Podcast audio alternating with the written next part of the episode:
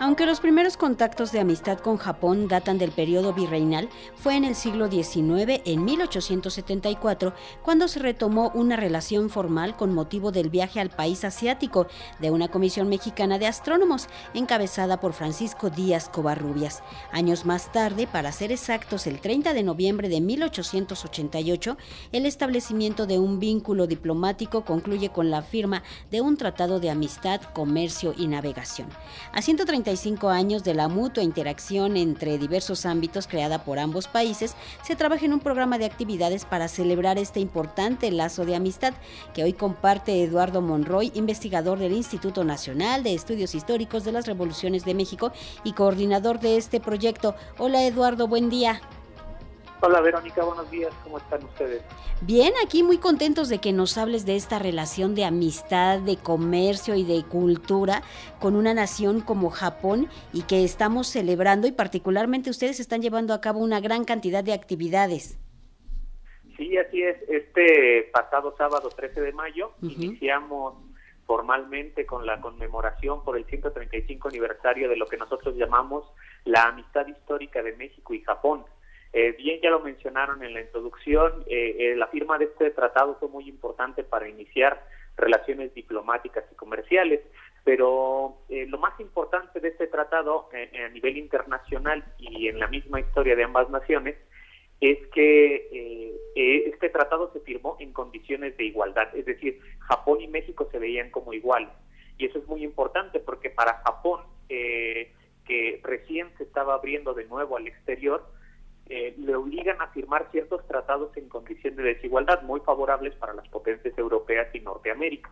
Y que México firme un tratado con él refiriendo a que son países igualitarios o que tienen el mismo nivel, permite que Japón y México comercien eh, con otras potencias y con otros en, el Pacífico, se lleva a cabo un, un gran nivel de comercio.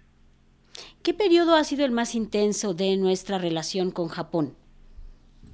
Eh, bueno, hemos tenido muchos momentos clave a lo largo de la historia. Ya lo mencionaban, en la colonia pasa pasa una misión especial, una misión de samuráis, la misión Hasekura, que tiene por objetivo llegar a España y luego al Vaticano pero que deciden pasar por México porque es un punto de comercio muy importante.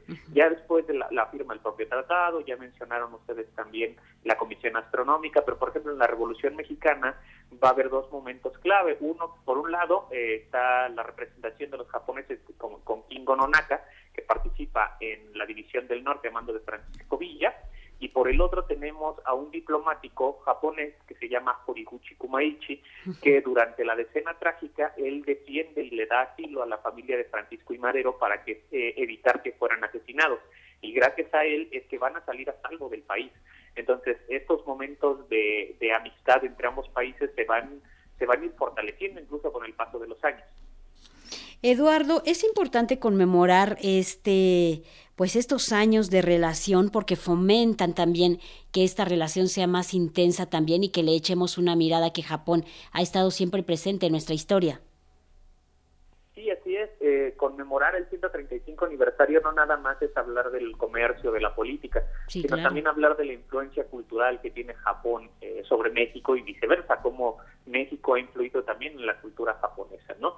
Eh, por ejemplo, hablábamos en el taller que hay ciertos personajes del manga y del anime que son representaciones de la cultura mexicana. Tienes, por ejemplo, a Ricardo Espadas, que es una representación completa de Jorge Campos. Hay, eh, está Lala González, por ejemplo, de otro anime, eh, que eh, ella representa a las mujeres, a las mujeres luchadoras.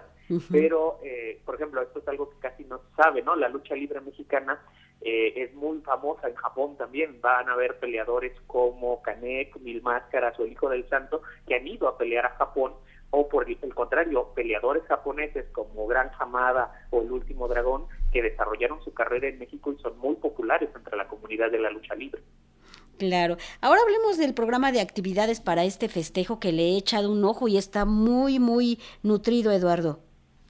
Sí, así es. Tenemos alrededor de 10 actividades todas están en la página del INERM, ahí este, ingresan ustedes a www.iner.gov.mx y van a encontrar un apartado México-Japón y ahí está el programa desglosado. te comentaba yo que habíamos pasado ya el 13 de mayo en el marco del mercado japonés, el taller de dibujo, la influencia histórica y cultural de México en el manga y en anime.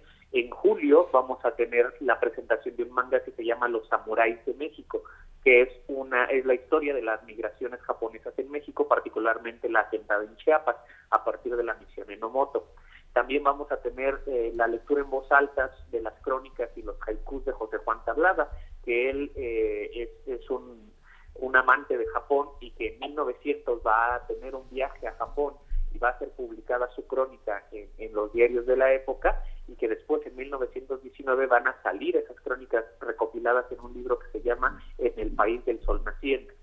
Vamos a tener también en octubre un conversatorio que eh, con todas las organizaciones que hacen difusión de la cultura japonesa y que son y que forman parte de nuestro programa y de nuestros eh, nuestros colaboradores como la Asociación México Japonesa, la Fundación Japón en México, el Museo Nacional de las Culturas del Mundo y este y, y en este conversatorio vamos a hablar de cómo ha sido recibida la cultura japonesa en México tenemos presentaciones de libros, tenemos una, una, exposición que es muy importante en el mes de noviembre y finalmente todo termina con un foro académico el 30 de noviembre hablando sobre justo la importancia del tratado a nivel económico, social y cultural. Ya, y digo, ustedes pueden revisar el programa completo porque nada más estoy mencionando algunas actividades representativas este, en la página. Eduardo, ¿hemos eh, sido lo suficientemente conscientes de esta relación que tenemos con Japón, los, los mexicanos? Porque desglosándola, desmenuzándola, nos damos cuenta que han estado presentes en muchas etapas de nuestra vida y que por supuesto hay comunidades en diversos estados del país, comunidad japonesa. Sí, la comunidad japonesa prácticamente tiene presencia en todos los estados de la República, en menor o mayor medida y creo que sí hemos sido conscientes de la influencia de Japón, este, pero más bien no se le ha dado la visibilidad que se merece, ¿no? Eh, por ejemplo, la gran influencia que tiene a nivel cultural en México desde, a partir de la década de los 70, el manga y el anime en la cultura mexicana, bueno, es, es, es, importante, ¿no? La construcción de la llamada Friki Plaza, pues representa justo que hay una subcultura de mexicanos que consumen o tratan de consumir cultura japonesa la Fundación Japón en México también es muy importante aquí porque solamente hay dos fundaciones de este tipo en, en el mundo. Una está en España y la otra está en México. Y eso representa de que México también es un punto importante para la difusión de la cultura. Eduardo Monroy, pues hay que recordarle al público en qué lugar podemos echarle un ojo al programa para la celebración de esta relación que tenemos con Japón. Sí, claro, el programa y las actividades están todas desglosadas en la página del INER www.iner.gov.mx y bueno, los invitamos a mantenerse atentos a nuestras redes sociales. Si bien ya pasó el primer taller, estamos preparando ya la siguiente actividad que va a ser en el mes de julio, que es la presentación del manga Los Samuráis de México. Muy bien, Eduardo Monroy, investigador del INERM, gracias por estar con nosotros. Muchas gracias, Verónica, por este espacio. Gracias, buen día. Buen día.